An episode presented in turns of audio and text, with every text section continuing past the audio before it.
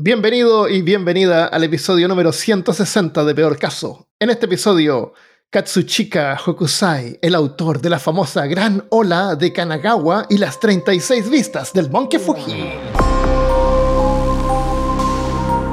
Hablándote desde los lugares más edos de Alabama, soy Armando Loyola, tu anfitrión del único podcast que entretiene, educa y perturba al mismo tiempo.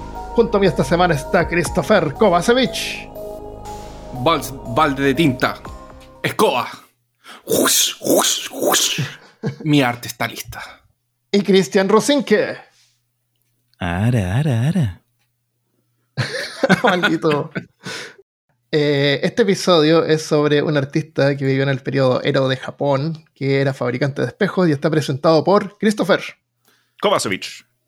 Gracias, Armando. Eh, miren, este episodio eh, nació básicamente porque eh, tuve la oportunidad de leer el ¿Ir a manga. eh, claro, tuve la oportunidad de ir a Japón. No, tuve la oportunidad de leer el manga de nombre Hokusai del gran Shotaro Ishinomori. Es un mangaka excelente. eh, es uno de los más reconocidos de ahora, de, de los, de los últimos tiempos. Eh, es un trabajo de, de los años 80. Una de sus publicaciones más eh, nuevas fue del 87 y ahora fue lanzado aquí en Brasil eh, por una editora, que es la misma que está sacando hartos trabajos de Junji Ito, eh, que se llama Oh. Pipoca y Nankin.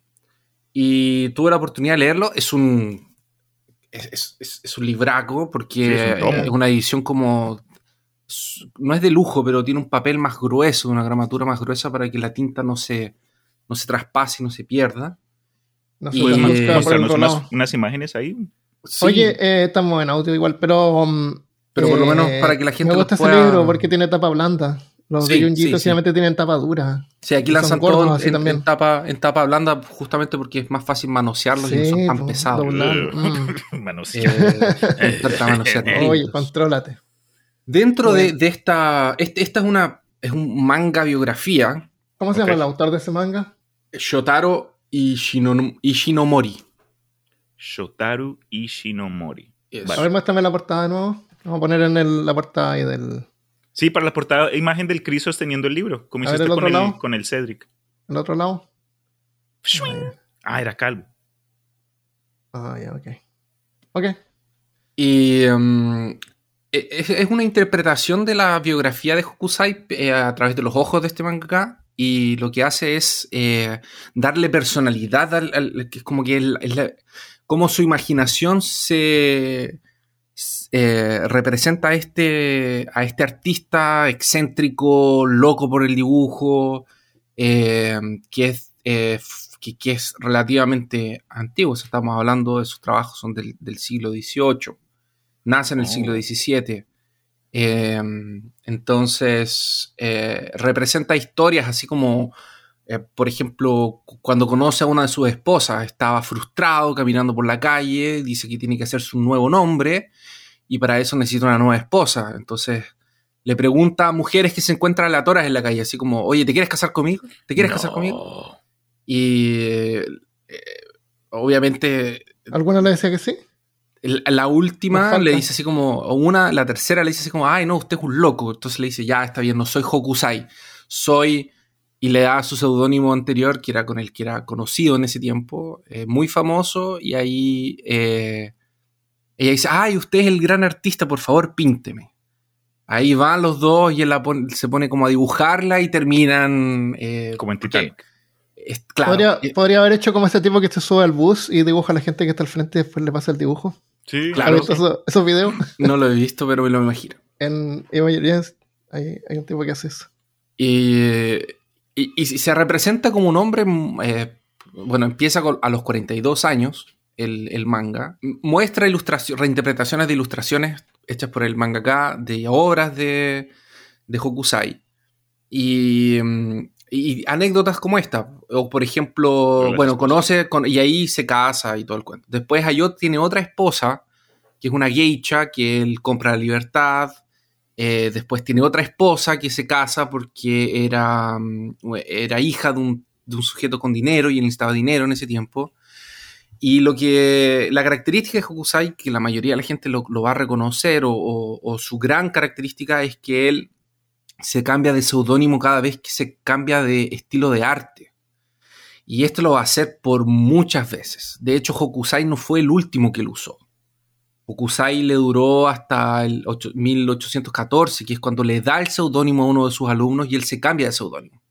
Era conocido como. Era como Prince, así el, el artista conocido como Hokusai. Claro, es Pero como no, el, no, no, aparte. Ah, ¿Y, y Claro. por qué él se cambiaba de, de nombre? ¿Por qué él se cambiaba de, de- de seudónimo? Era porque él, eh, por lo menos lo que, lo que interpreta este manga, este mangaka, es eh, que él no quería que su fama precediera su trabajo. Entonces, por ejemplo, eh, hay una parte que él se cambia de seudónimo eh, a Hokusai y se presenta como Hokusai y el editor lo manda a ver un, un tipo que es un, eh, una de estas personas que hace eh, con agujitas eh, Eh, acupuntura. aquí- esa.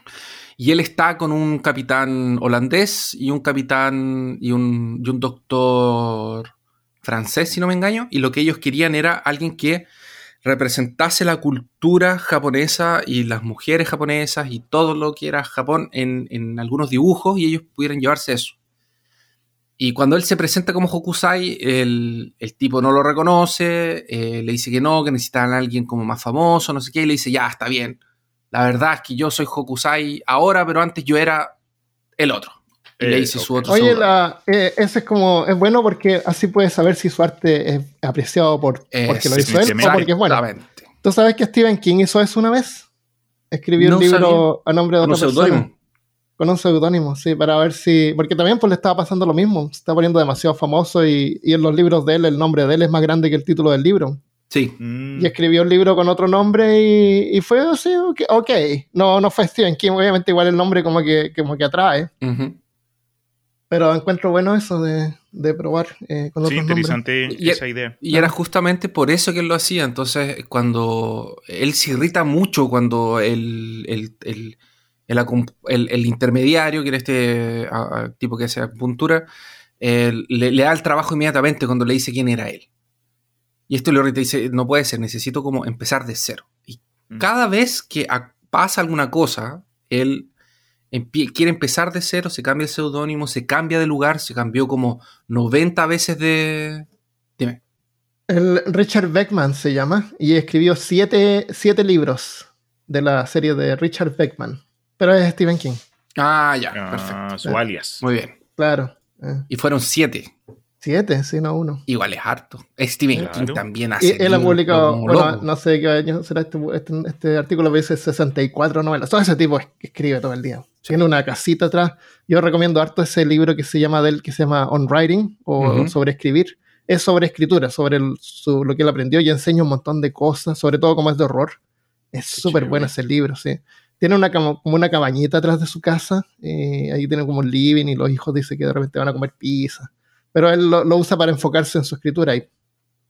On Excelente. Writing, súper bueno He visto déjame muchos casos de No sabía de que actores, estaba no. de Eh, autores que buenísimo. terminan usando eh, seudónimos diferentes para no solo de pronto esconderse o de pronto presentar una nueva idea, pero también para... eh, pues, bueno, eso es lo que está diciendo. No solo para lo que acaba de mencionar el Chris, es decir, de eh, tratar de que su fama no, no, no interfiera con, con nuevos proyectos, pero han habido situaciones donde una, un autor de pronto intenta escribir algo mm, controversial, digámoslo así.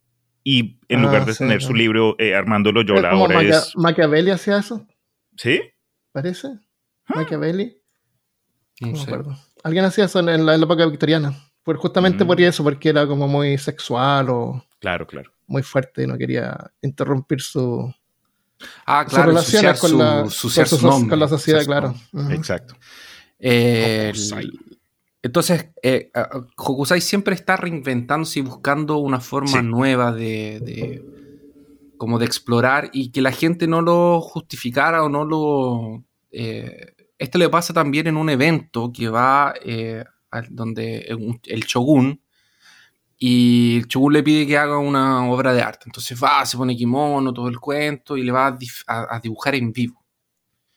Y, em, cuando va a empezar el dibujo se equivoca y hace una mancha.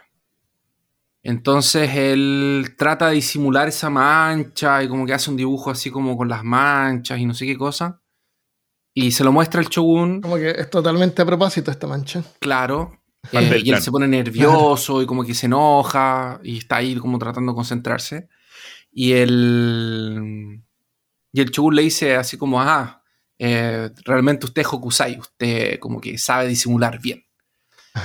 y ahí eh, como, que, como, que, se como que se da cuenta que su arte eh, no la está haciendo por el hecho de, hacer arte, sino que está haciendo para complacer al resto y eso le choca, como que perdió su rumbo. Es como estoy haciendo esto para complacer, o sea, me puse nervioso y erré porque estoy enfrente del shogun cuando yo lo que debería estar haciendo es mi arte. Entonces, como dice, necesito empezar de nuevo.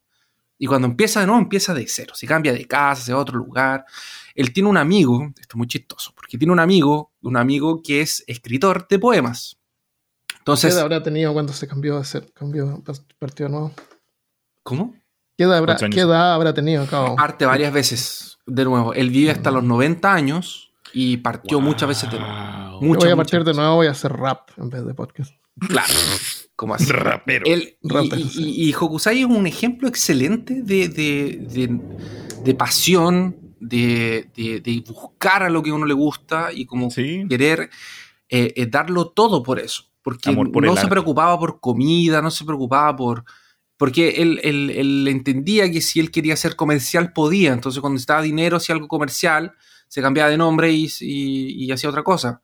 Entonces, eh, eh, eh, pero su pasión por, dibujar y lo que él hizo durante su vida para reinventarse es realmente admirable. Definitivamente. A mí, me gusta que también su arte estaba al alcance de la clase media o de todos. Sí, Por, la, por el tipo de...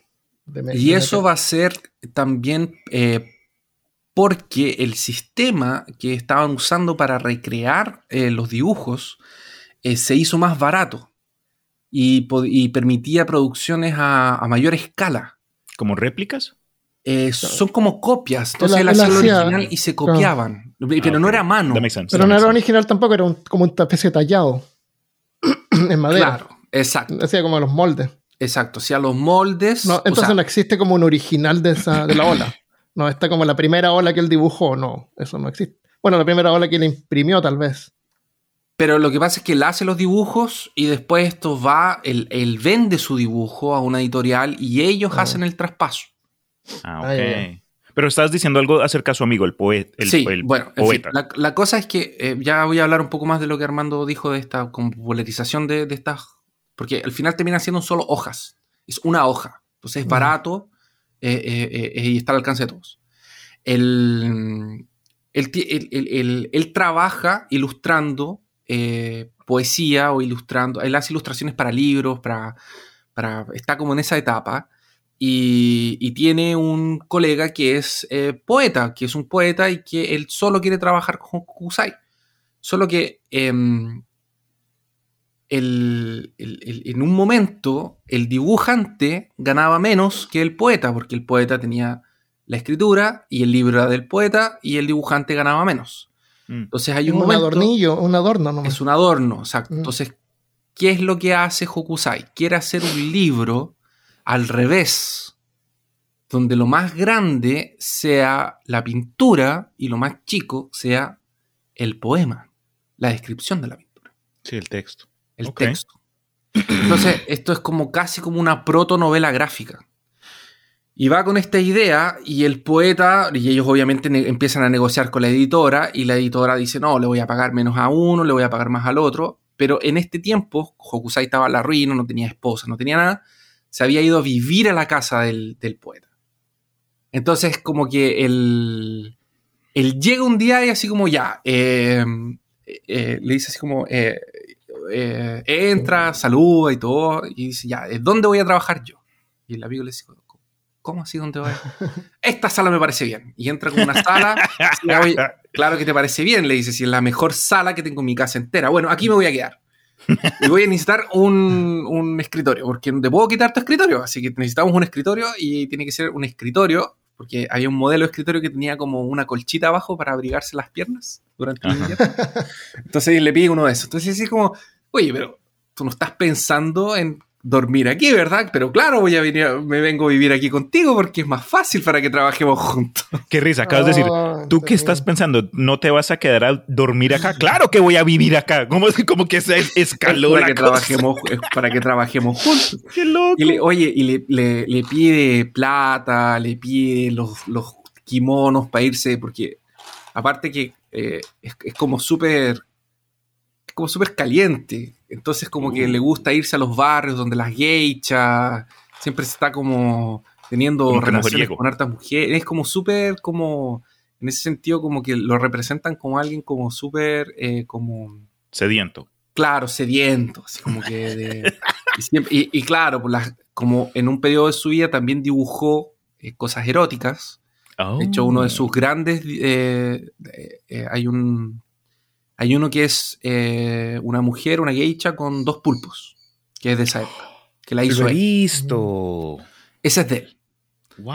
Eh, Entonces, foto. esas, esas cosas como eróticas, ese trabajo erótico era conocido como en los bajos mundos, una cosa así. Entonces él tiene como esta geisha que se enamora de él y que después él termina comprando la libertad y que tiene hartos hijos. eh, es la... la- eh, lo conoce por ese trabajo, por el trabajo de... de- de- de- de- de- entonces lo, lo representan como un hombre como viril, así como viril era la palabra que estaba buscando. Vale. como impetuoso, viril y todo el tema. Y como muy... Al final de su vida, él eh, va Oh. a terminar, em, después lo vamos a contar más detalles, pero el final del manga es el final de su vida, su muerte a los 90 años, en una situación súper precaria, em, con una de sus hijas eh, viviendo con él y eh, con sus discípulos, dos, dos discípulos del cerca, que fueron los que lo acompañaron a, los- a hacer los 36 vistas del Monte Fuji.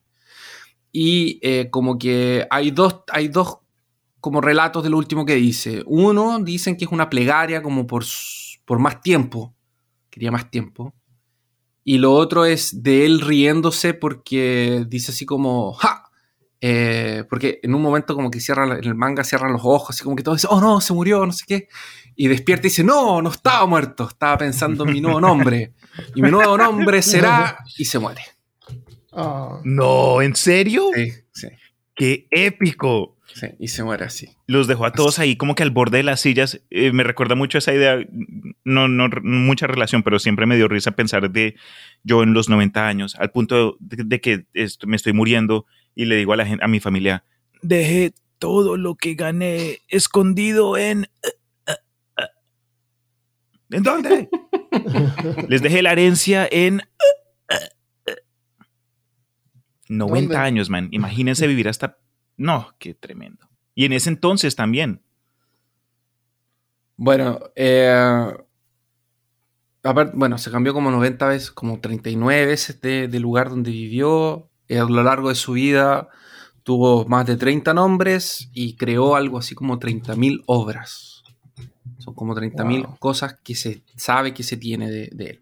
Ahora por los años 80, no, al principio de los años, eh, como en el 87, 86, una cosa así, se descubrieron eh, muchos trabajos de él en Europa, repartidos por Europa. Eh, y esto era como que en el- de alguna forma eh, quiere decir que él fue un, un- artista de renombre mundial, a pesar de las dificultades que tuvo en ese tiempo por, eh, por estar en Japón y Japón estar cerrado durante el periodo de tiempo en que él vivió. Eh, y influenció mucha gente en Europa. había como una. había como una especie como de aprecio, como de fanatismo por el arte japonés eh, durante la época eh, del, del, del 1850 por ahí. Japonificación, precisamente. Japonificación, una cosa así. No, Y- japonificación es cuando la pintura se, se encurva, se convierte en jabón. El jabón. ah, no, esa es saponificación. sí, cuando la pintura vieja se empieza como a curvar, Es- eso es saponificación. no es japonificación. No. Um, entonces es, una persona que, bueno, de alguna forma puedes verlo como pucha que lata que, todo esto que era culturalmente de Japón se perdió y está como en, en, Europa repartido. Pero por otro lado, quiere decir que Hokusai fue un artista de. Es todavía, pero en su momento fue de, de renombre mundial. O sea, había gente en Europa que lo conocía. O sea, que sus trabajos estaban dando vueltas por ahí. Entonces es una. Es, es, es, algo increíble, es un mérito que él no pudo, obviamente, como la mayoría de los artistas. En vida no pudo disfrutar de eso. Pero su legado es. Eh, es impresionante. De hecho, hay grandes eh, reconocidos artistas que ahora no me voy a acordar de los nombres porque no los anoté, obviamente, porque en ese minuto no me pareció importante. de que se influenciaron por su trabajo y también le abrió las puertas a otros artistas japoneses en su mismo estilo para que entraran también en Europa. Entonces, una cosa que se ve influenciado en trabajos europeos, franceses, alemanes. Me imagino yo, Chris, que como en ese momento Japón era un, país aislacionista, aislado, como habías mencionado, que de pronto eh, sus obras de arte que se repartieron por Europa fue por medio de, los holandeses o y contrabando, porque en ese entonces creo que el único país que Japón estaba aprobado de, pues, de hacer intercambios, el único país que estaba eh, legalmente em, posicionado para entrar a Japón era, era Holanda. Ellos, Holanda y China. Holanda y China. Pero de, Europa solo era Alemania, Alemania también. Después. Después. Porque cuando ya entra. Bueno, en fin, eso sí es otro lío, pero wow. Sí. Bueno, entonces eh, su obra obviamente más conocida o lo que todo el mundo de alguna forma, bueno, todos hemos visto obras de Hokusai en algún momento, pero lo que todo el mundo ha visto alguna vez es la gran ola o la gran eh, ola sobre Kanagawa. Eh, que es parte de este gran compilado que es las 36 vistas del monte Fuji. Ahora, él tenía una, visión de vida en, que su expectativa era llegar a los 110 años. Entonces, cuando él tenía 70, no se sentía viejo, él, él, siempre se proyectaba, decía, bueno, cuando tenga 80 voy a ser mejor, cuando tenga 90 voy a abrir mis ojos para no sé qué, cuando tenga 100 voy a lograr esto. Entonces, él quería, su sueño siempre fue como la inmortalidad, como vivir muchos, muchos, muchos años. Él nace eh, aproximadamente en 1760 en Edo, que Edo es lo que hoy en día conocemos como Tokio, eh, con el nombre de Kawamora Tokitaru. Durante el periodo de vida de Hokusai, eh, mientras él estaba vivo, Japón se había cerrado para el exterior, incluso había baneado el cristianismo en general, había hecho como una limpia, y eran estrictos con la inmigración, con la emigración y eh, de hecho solamente tenían comercio con China, como dije, y Holanda, que era en ese tiempo, o sea, en inglés es Netherlands. Eh, de hecho, había pena de muerte para la inmigración y la inmigración. Eh, esto hizo que Japón parara de ver las cosas europeas y de fuera del mundo y se volviera a, colocar la vista eh, hacia adentro de Japón. Eh, y con esto hay una revitalización, un reviva, reviv, revivamiento, eso, revitalización. claro, Revivieron. Eso. Revivisión. Le pusieron Phoenix Down. Eso. Eh, hay como, claro, hay como una. un, avivo. Em, hacia tradiciones antiguas como el teatro Kabuki y la poesía. Kabuki, la poesía. Em, distritos durante ese tiempo fueron fundados en donde todas las clases sociales se encontraban eh, y habían samuráis, mercantes y todo tipo de personas para disfrutar de las varias actividades culturales que existían, de la comida, de las ferias y todo eso. Ahora, si bien es un, es un periodo de tiempo en el que Japón estuvo cerrado, fue de gran crecimiento interno hasta que en 1860 esta como dictadura eh, tiene un colapso y llega la restauración Meiji, Y Mm. con esto la entrada a la, al aire industrial también. Hokusai eh, fue criado por un shogun. Él fue entregado por lo que podría haber sido su papá natural, un tío o tal vez un papá adoptivo. Eh, esto era una costumbre. eh, su papá tenía una, una imprenta, si no me engaño. O su familia tenía un negocio de imprenta o tenía un negocio de... De- Alguien lo había, alguien lo quería que le hiciera espejos. Un familiar parece que hacía espejos. Ah, eso. Eh, ah, y él sí, sí, quería que, que hiciera que puliera espejos. ¿no? Era una cosa así, sí, eso es verdad. Y él se dedicaba a, a pintar. Entonces, lo que, hiz- lo que hicieron fue entregárselo al shogun, que eran aristócratas, y lo que hacían los aristócratas era tomar como niños como para incrementar su poder, como, Su poder. claro, ellos tomaban como niños talentosos, niños de algunas familias, como para incrementar su, como para darle un, un- un buff a su familia y poder como eh, entrenarlos en varias áreas y como crecer de alguna forma. Eh, entonces su familia lo entrega a ellos para que en el futuro él pueda eh, hacerse cargo del negocio, que era esta cuestión de los vidrios. Ok, ok. que su papá hacía vidrios. Y él ahí adentro aprende a leer, a escribir y se nota un talento más allá de lo común en su caligrafía. Entonces a los seis años él ya está dibujando, porque él tiene un interés por, por- por- por el dibujo. Entonces me parece que uno de los dibujos que hay más antiguos es cuando él tenía seis, o hay relatos de, él- de que el Wow. dibujo eh, era cuando él tenía seis. Pero como su primer dibujo conocido lo hizo a los seis, una cosa así. Tremendo. Eh, Eran sus manos. Ahora, esto, es Sus una, pies. esto era una costumbre normal en, en el Japón de ese tiempo que las familias entregaran a sus hijos a adopción y que los, los shogunatos los tomaran como adopción. Entonces no eran no era nada así como extraño, era como que los entregaban para que tuvieran oportunidad para poder estudiar y aprender otras cosas. Eh, así fue como él aprende caligrafía, a escribir, a leer y otro tipo de cosas. Eh, trabajó un tiempo en, como un librero, que era el que hacía eh, confeccionando las tapas de los libros, que eran tapas hechas en madera. Así que también entra a un taller de, de crafting de madera y eh, ahí él aprende como lo básico, queda un tiempo aprendiendo carpintería. Eso, yo, esa es la palabra. Yo, maderero, no, eso no es, eso, that doesn't sound right. Carpenter. Claro, es made- ma- maderería. Maderero. maderero. Eh, um, en 1778, más o menos cuando él tenía 18 años de edad, fue aceptado en un estudio de impresiones, que, es- que era de un, era una escuela de arte que hacían también impresiones de, de- de dibujos, que su nombre era, eh, que era muy conocido en ese tiempo, que es Katsukawa Shunsho. Y ahí ellos usaban un estilo de arte que se llamaba el ukiyo-e, que es eh, un, un- un tipo de arte que es extremadamente popular en, en Japón en ese tiempo.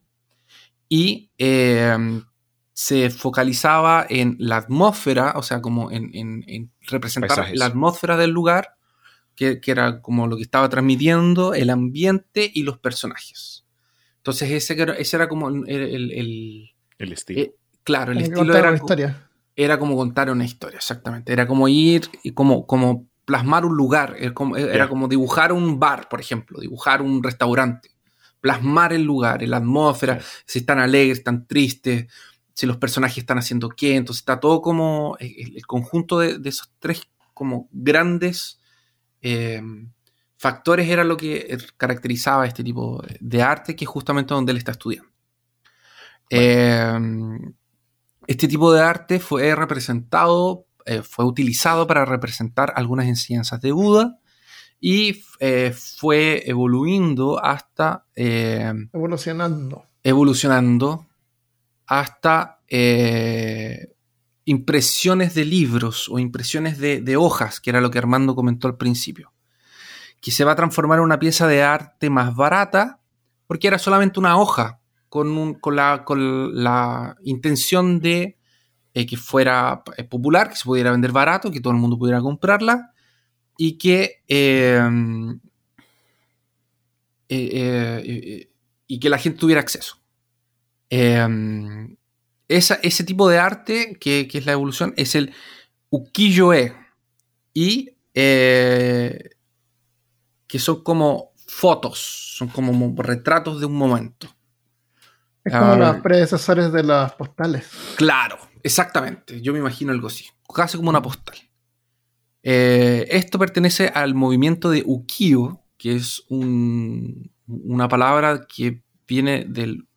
De, que es un término budista que lo podemos tra- traducir como. Está la traducción en inglés y yo no supe traducirla al español, así que me ayuden ahora. Se supone que es como Sorrowful World. Un mundo lleno de pena. Sorrow. Sorrow Sí. es como tristeza. Ah, ya.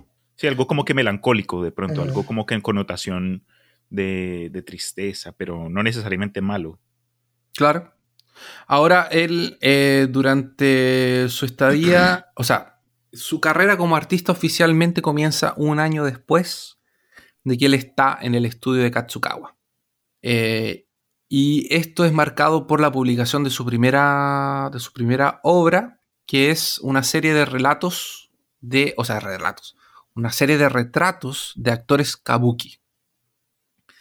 Eh, durante este periodo de tiempo, Hokusai también tendría otro nombre, porque como les comenté al principio, cada vez que un artista cambiaba su estilo, se cambiaba el seudónimo. Esto Sí. era común.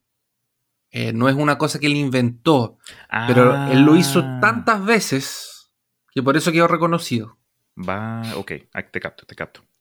O sea, es como, tuvo 70 años de carrera más o menos, porque ahora tiene como 20, va hasta los 90, y fue como el campeón de cambiarse el nombre. A cada rato se cambiaba. Y, tam- y también era común eh, llevar el nombre de la persona que te enseñó a ti y de tu maestro.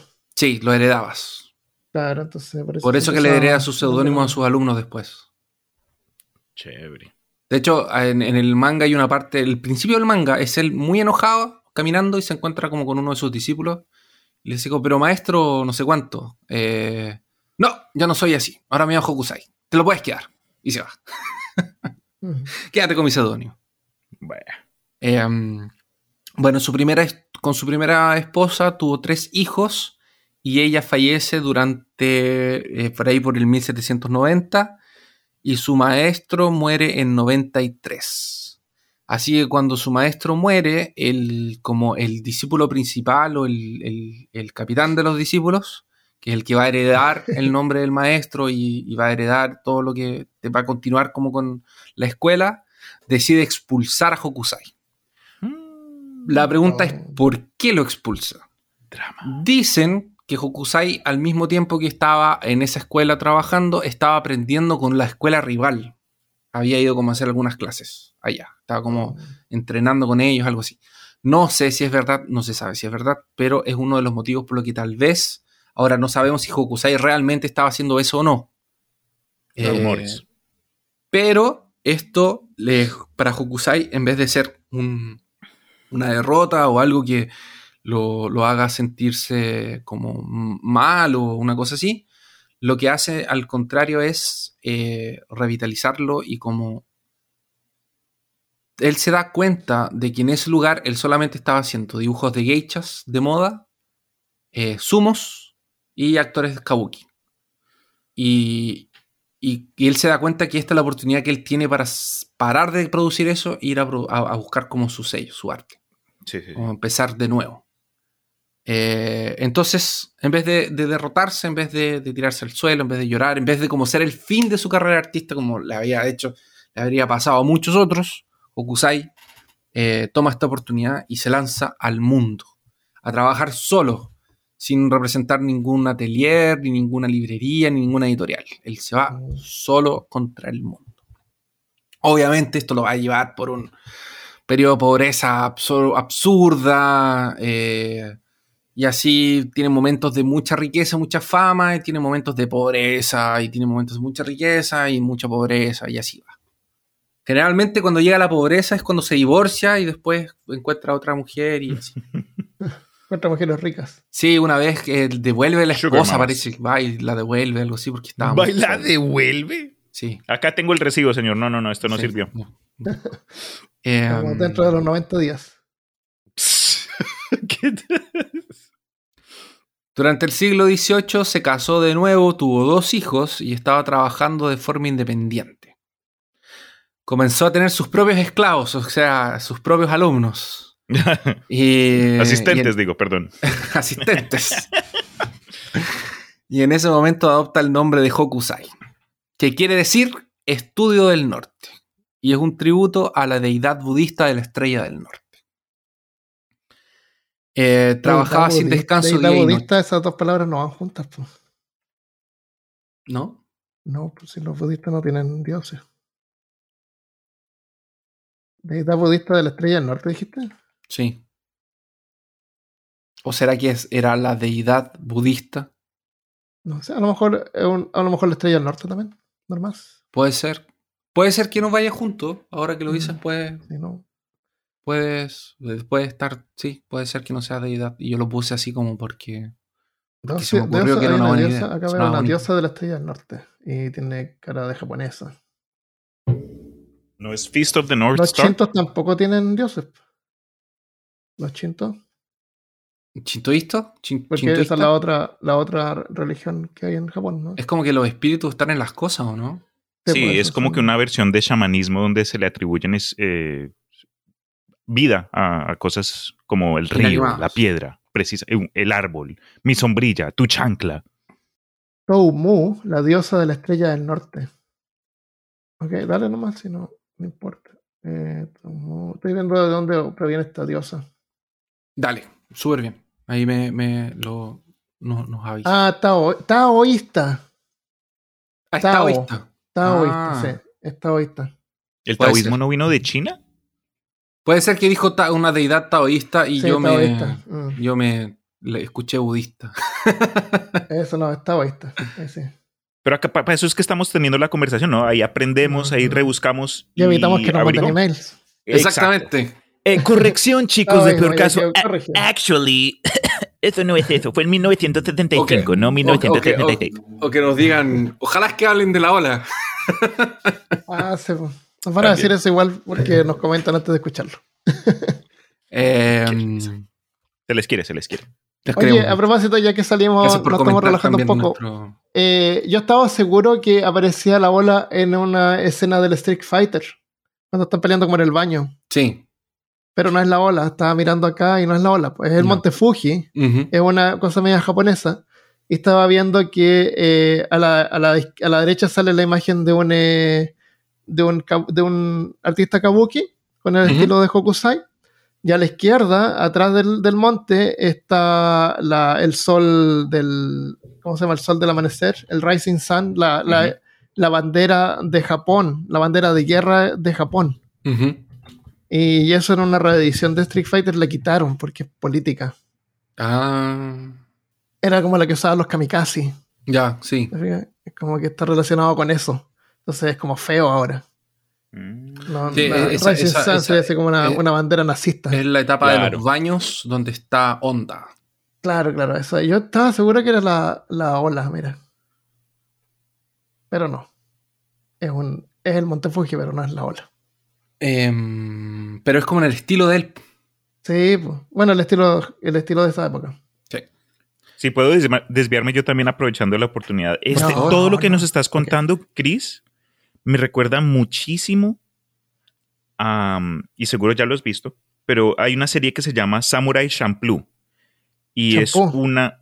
Sí, suena como champú. Ah, de- sí, sí. Es, es una obra muy chévere porque cuenta una historia de principio a fin. No tiene como seis temporadas, nada. Creo que son veintipico de episodios y cuentan eh, una aventura súper chévere. Pero hay un episodio en particular donde los protagonistas llegan a un pueblo. Todos están pobres porque están deambulando, no tienen trabajo, tienen- están tratando de hacer algo.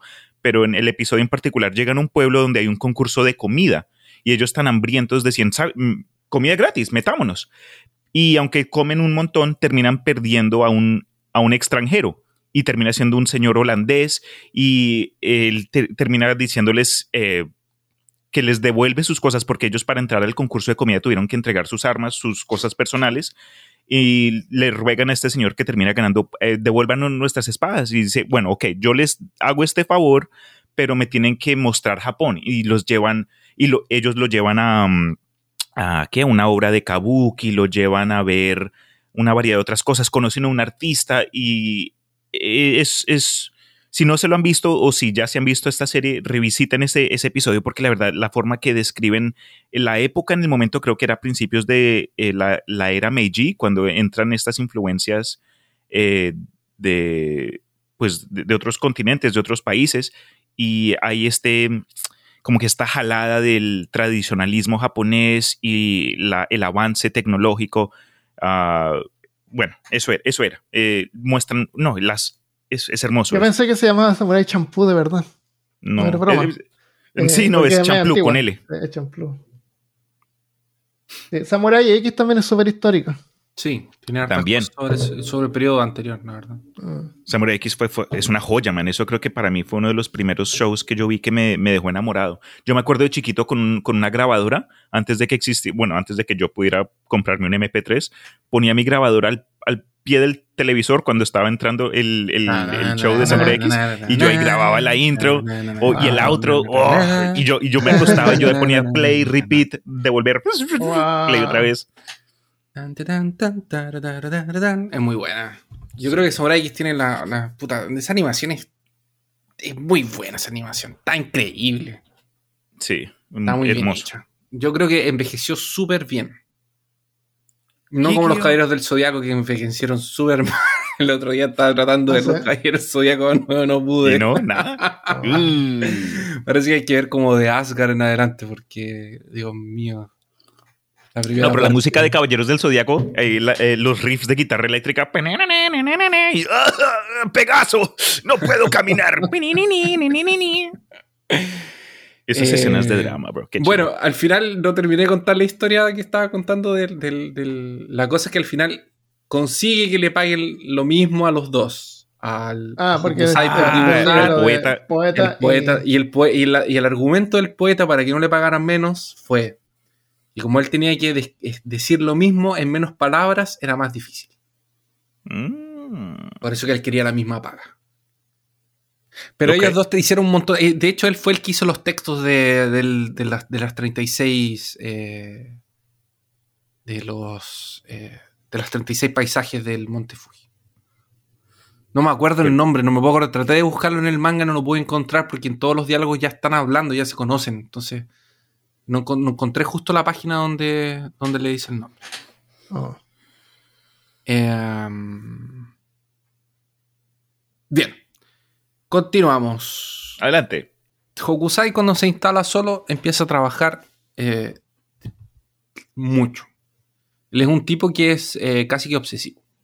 Entonces él, él, él, su amor por el arte lo hace eh, dibujar día y noche constantemente, todos los días de la semana. Así es como él llega a poder hacer la, la cantidad absurda de 30.000 dibujos durante su vida, sus 70 años de vida. 70.000 dibujos. 30.000. 30.000. ¿A 30.000? Sí, durante sus 70 años. Eh, espera, espera, espera, espera. Dividido en 70. Son 428 dibujos al, al, año.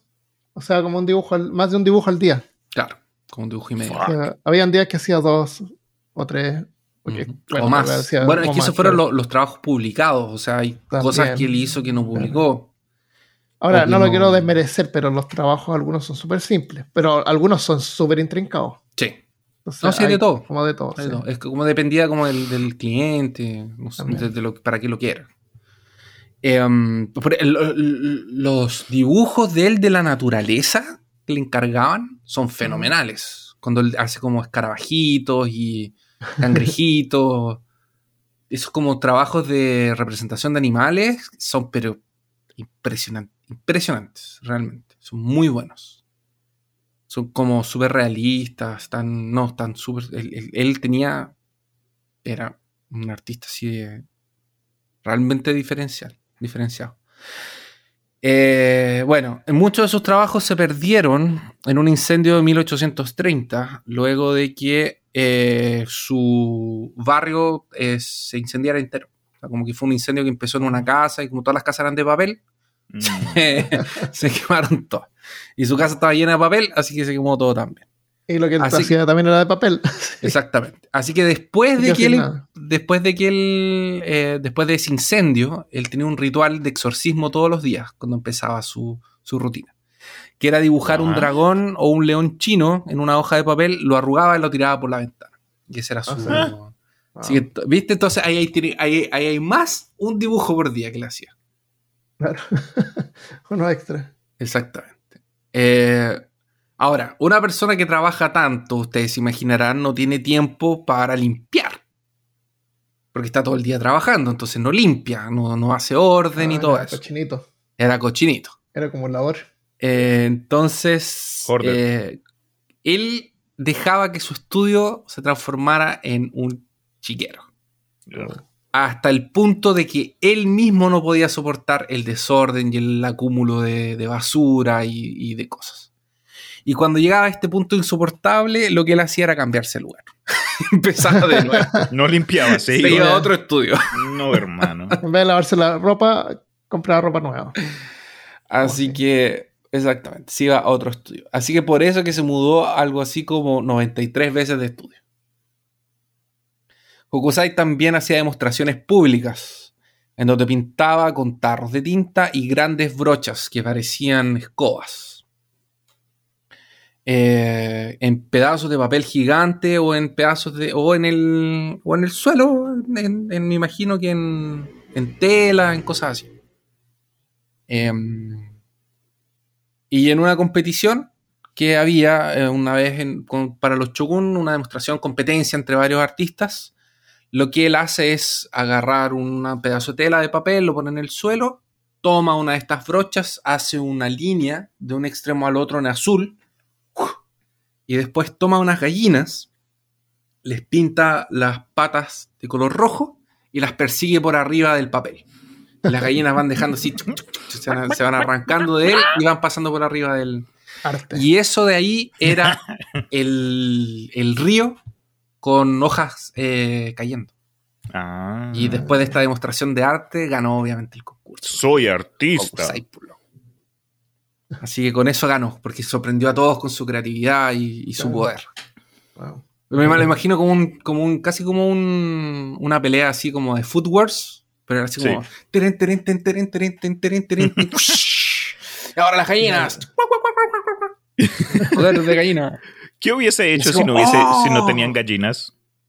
No sé, debe haber llevado las gallinas él.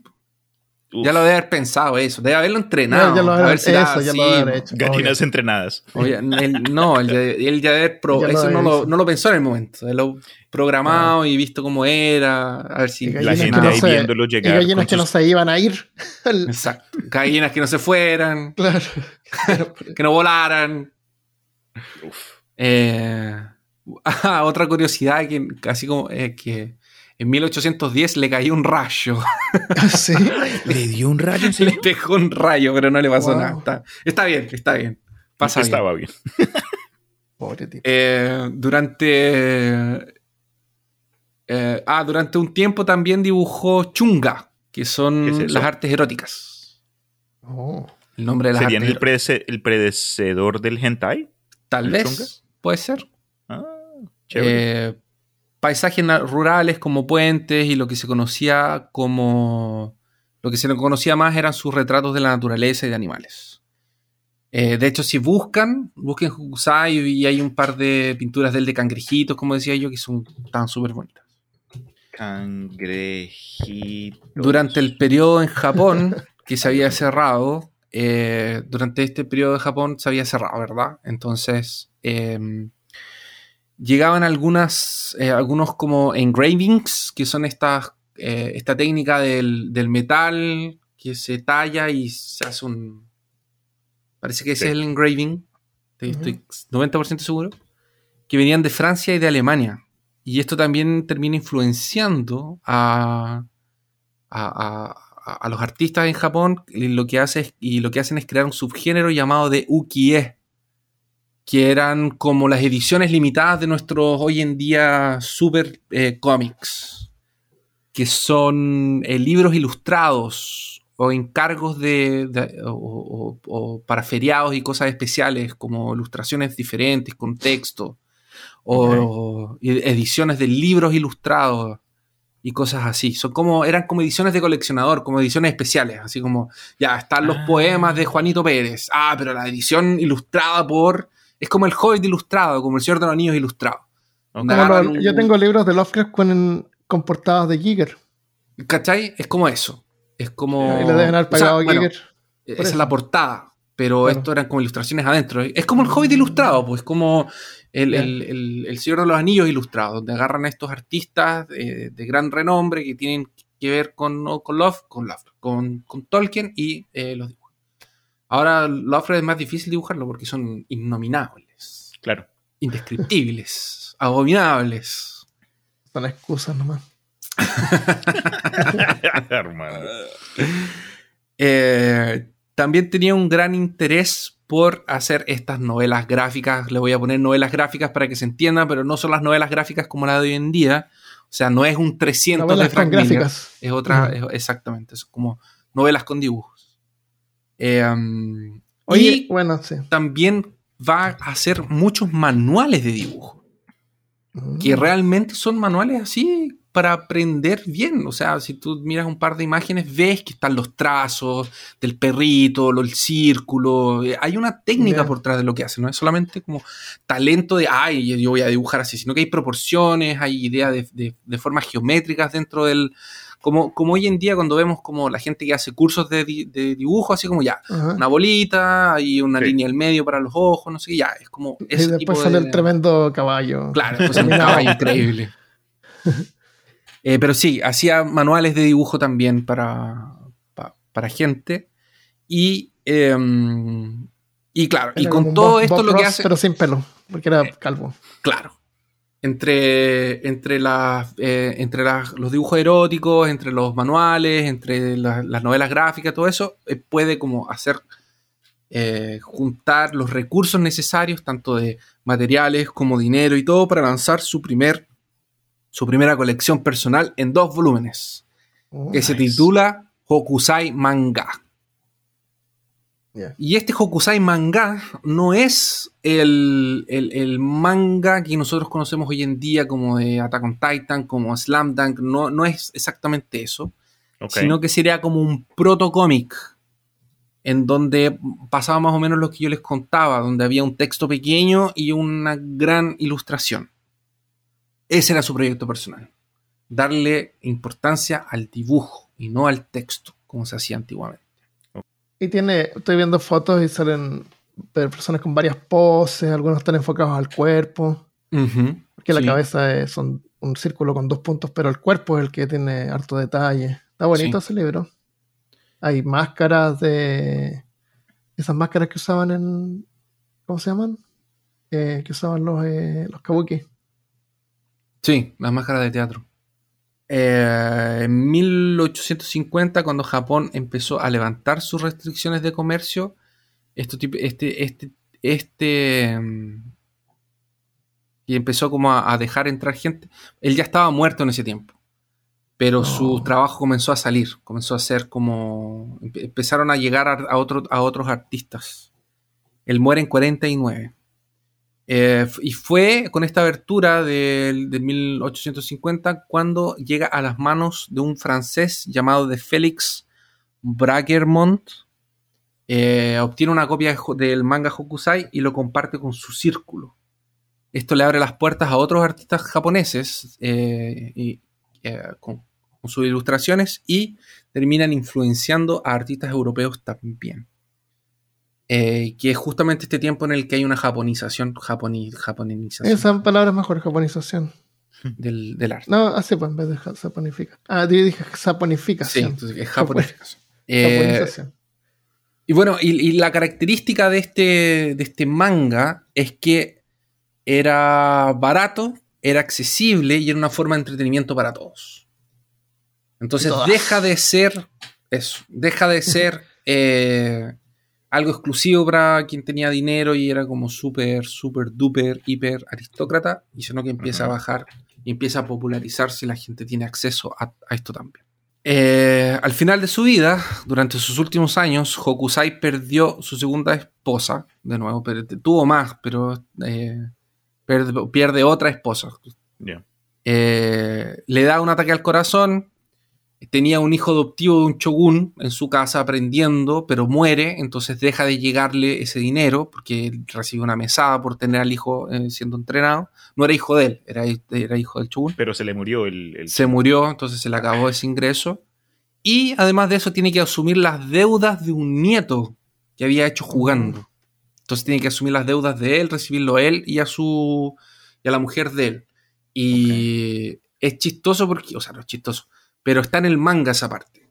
Que él llega donde la. er- es- ¿Se acuerdan que les dije que hay una hija que se separa, que se va de la casa, se va de. Él tiene una hija que se separa porque estaba en un matrimonio medio abusivo, no sé qué, y se arranca del, del esposo y se va a vivir con el papá, con Hokusai. Con Hokusai, ok. Y se transforma como en su asistente, le prepara las cosas, le ayuda. Este, este periodo es como de pobreza de Hokusai. Y, eh, y Hokusai está solo, no, está, no, no tiene esposa en ese momento. Y llega el hijo con su eh, mujer endeudado a pedirle plata a la mamá y la mamá no tiene plata. Y Hokusai eh, lo que hacen es como, según lo que pasa en el manga, la mujer de este tipo seduce a Hokusai. Y Hokusai cuando la va como a, a amar, cuando están a punto de entrar al, al- al- al contexto del- de, de ya más eh, í- entra el, el- el nieto y le dice, oh, pero mira cómo eres tú, un viejo pervertido, te quieres, con- Viejo quieres verde. agarrarte a mi esposa, no tienes vergüenza, no sé qué, y así al final el viejo termina asumiendo las deudas de... Porque, ¿qué es lo- qué- qué es lo- ¿cuál era la idea? La idea era que el Hokusai hiciera le hiciera unos dibujos al nieto para que el nieto pudiera venderlos y poder pagar sus deudas. Eso era lo que cuenta el manga, esa es la historia que cuenta el manga. Y al final el viejo igual termina como, eh, como haciendo un par de dibujos, se los llevan igual, pero igual como que se saca, se sale con la suya. En fin, léanlo porque es bien divertida esa parte. Ok, ok.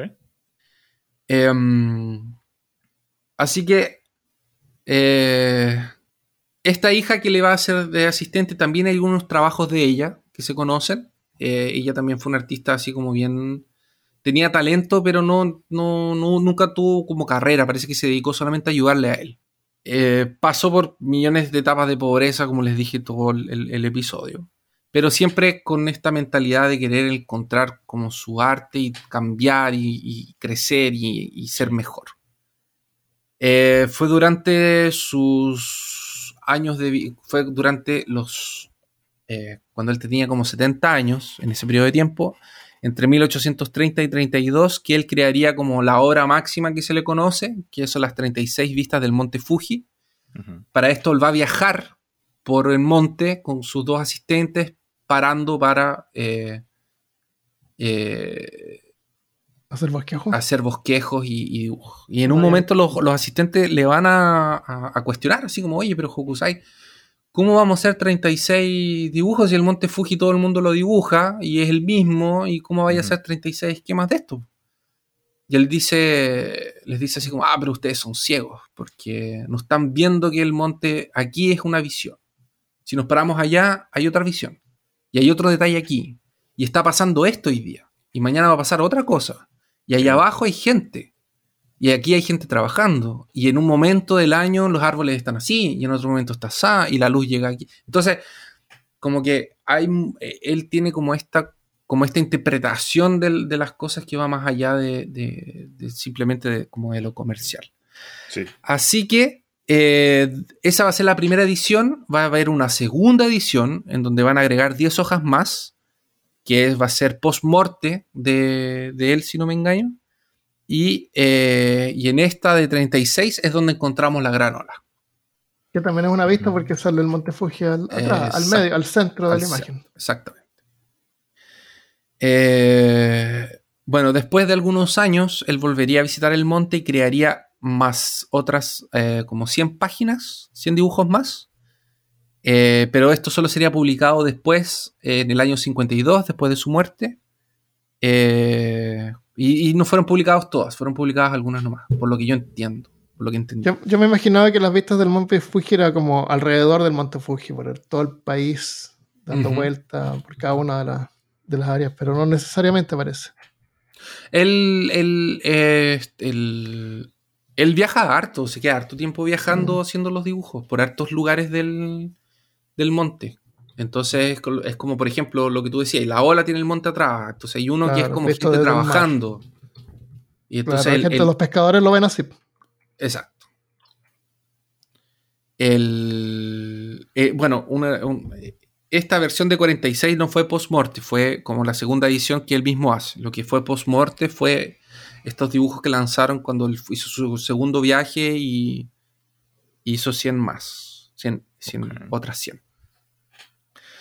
Eh, también tiene un trabajo muy bueno que son 100 cuentos de terror donde él toma cuentos de terror de Japón conocidos ya y los ilustra. Y las ilustraciones de Oh, los cuentos de terror son increíbles.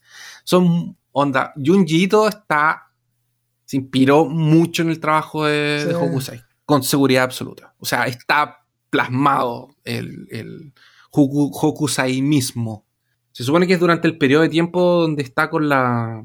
con este, con este nieto que le quiere quitar como los dibujos para venderlos. Ajá. Entonces él quiere como que le dibuje una geisha, como que le haga unas cosas eróticas, una cosa así. Quiere, porque es conocido como por eso, para poder venderlos. Y todo lo que él le hace son estas cosas de terror. Empieza a hacer como estos dibujos de terror. Esto es lo que sale, por ejemplo, en el manga. No necesariamente fue así, pero la interpretación de él. Ah, mira, aquí hay otro. Ese también es buenísimo. No, es como una anciana huesuda. Sí, es como un demonio. Son demonios, espíritus y fantasmas, básicamente. Su último trabajo con- publicado, con- no es el último, pero su último trabajo eh, que se considera son los 100 poemas explicados por una enfermera. Que no es más Así que sí, nada. Ese es el título del libro. Es el título. del 100 poemas Explicados por explicados por una- una enfermera. Sí. Parece que se llama así. O por lo menos yo lo traduje así. Porque es A Hundred Poems Explained by a Nurse. Una cosa así. Sí, perfecto. que no es más que nada que poemas, imágenes comentadas por alguien que no entiende mucho del tema. Entonces, como una cosa media cómica. Son como comentarios así como. Sí, chévere la idea. Eh, Hokusai no alcanzó a terminar esta obra y murió cerca de sus 90 años. Oh. Eh, ¿De qué- de qué murió? Sí, se De sabe. viejo. De viejo. Ah, natural. En algún momento le dio un ataque al corazón también, pero pasó bien. No- Sí, sí, sí. Después de que le dio el ataque, después de un tiempo se recuperó y volvió a, a dibujar. En su túmulo se puede leer las palabras eh, de el viejo loco. Eso, en su túmulo, en su túmulo, en su tumba. es como el, el viejo eh, es un, un hombre viejo loco por pintar. Y eso, Qué buena. ese es Hokusai. Y, y sin Qué duda bien. una inspiración para los artistas más jóvenes que gracias a él, casi, yo creo que gracias a él tenemos hoy en día el manga y toda la, la cultura japonesa. Sí, pero él fue como un precursor. Y lo otro, eh, hay una. Ahora me acordé de otra anécdota de él, que es eh, que una vez estaba como delante como de gente y le proponen un desafío de hacer un dibujo en un grano de arroz. Ah, sí. Y Hokusai hace dos dibujos en un grano de arroz. Wow. Qué tremendo. O sea, en vez de hacer un pájaro, dibuja dos. Sí, tremendo. Y eso, como dijiste tú, Armando, eso fue algo que fue el como que el origen de pronto de lo que hoy día muchos de nosotros disfrutamos en el día a día, sea en televisión o leyéndolo, pero eso fue creo que lo que me captivó del episodio cuando el Chris me lo presentó, es como que mira, esto, este señor fue uno de los, de los tatarabuelos de- del manga, del, del anime. Y Sí. la verdad yo poco sabía al respecto. Hay una que otra imagen, como dijo el Chris, los cangrejitos, esa obra de la señora con los dos pulpos, eh, el- la ola obviamente, pero chévere, chéverongo la historia. Entonces fue bueno en ese tiempo que se encapsularon así, no, no dejaban pasar a la, la cultura occidental, porque les ayudó a desarrollar su propia cultura. Y gracias a eso hoy día tienen su cultura distintiva. Ya, déjame leer un, un mensaje que nos enviaron. Que yo estaba haciendo ninjamente unos episodios extra los días viernes. No sé si lo han escuchado. ¿Se Sí. han dado cuenta? Sí, sí nos dimos cuenta. Está Unos bueno. episodios cortitos, pero los hago mientras puedo. La idea mía era hacerlos en video. El primero está hecho en video, el del viernes anterior. Este, este último no, no tuve tiempo, así que fue puro audio. Pero creo que es buena idea de eso, sacar mini episodios de 10 minutos o menos para YouTube exclusivamente, porque creo que poco a poco vas a ver que... Claro. que Pero no gente le- exclusivamente, sino que la idea era tirarlo en video en YouTube, pero también en audio. Ah, te capto, te capto. Entonces, el primero tiene video, tiene, tiene imágenes, movimientos de lo que estoy hablando. Y salgo yo hablando, pero, pero, pero claro, para los dos. Y eh, a la gente le gustó, no sabía cómo llamarlo, no sabía si ponerle el número o no correlativo con los episodios más grandes, pero yo creo que sí, porque la idea del número es para poder identificarlo. Es decir, en el episodio tanto, y tú lo buscas y lo encuentras fácilmente. Ok.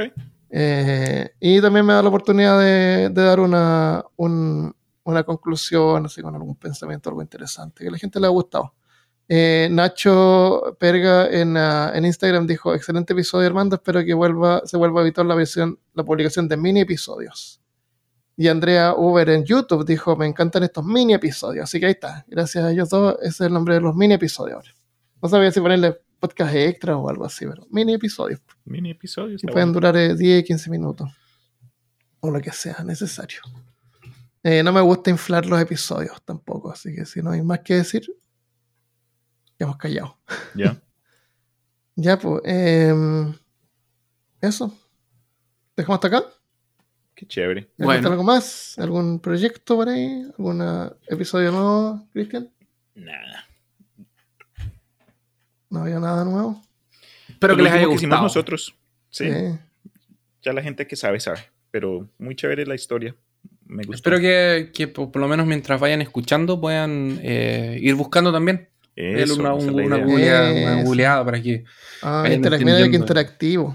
Claro. Sí. Vamos buscando las cosas. Y ahora sabemos pues quién, cómo se llama la ola, esa famosa ola japonesa. El La pulpo ola también. de Kawabunga. Y el Ujú. pulpo también. Y el No, pulpo busquen eso. sí, búsquenlo. Ya. Muchas gracias entonces. Lo dejamos hasta acá. Un abrazo a todos. Un abrazo. Adiós. Chao. Chao.